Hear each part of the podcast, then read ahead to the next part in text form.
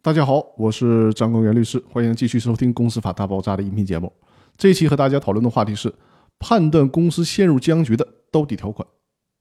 公司法司法解释二的第一条明确列举了三种认定公司陷入僵局的情形，但除了这三种情形以外呢，其实还有一个第四项，我们的行话叫做兜底条款。这第四项的表述是经营管理发生其他严重困难，公司继续存续。会使股东利益受到重大损失的情形。这个其他严重困难就是给实践留的一个口子。我反复的强调，实践当中呢，情况是要远比法律规定的复杂的多的。立法者不可能在制定法律的时候预测到所有可能发生的情况。为了让法律条文不是过于的死板和僵化，往往在某些复杂的问题上留这种兜底性的条款。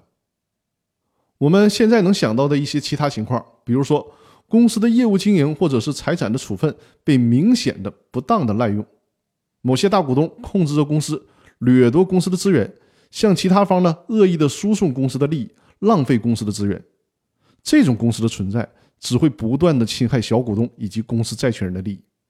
或者说呢，公司丧失了经营的条件，比如说一个采矿的公司，采矿是唯一的业务，但是采矿许可证被取消了，那这个公司就已经失去了存在的意义。还有很多诸如此类的情形，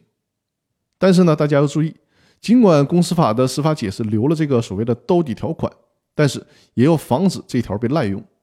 从目前的情况来说呢，对于其他经营管理发生严重困难这种情形的认定和理解，在公司法以及司法解释的框架范围内，必须得严格把握，需要同时满足经营管理严重困难，以及公司继续存续会使股东利益受到重大损失。必须同时满足这两大原则，否则的话呢，就不应该作为认定公司强制解散的依据。那好，关于这个问题呢，我们就探讨到这里，更多内容下期继续，谢谢大家。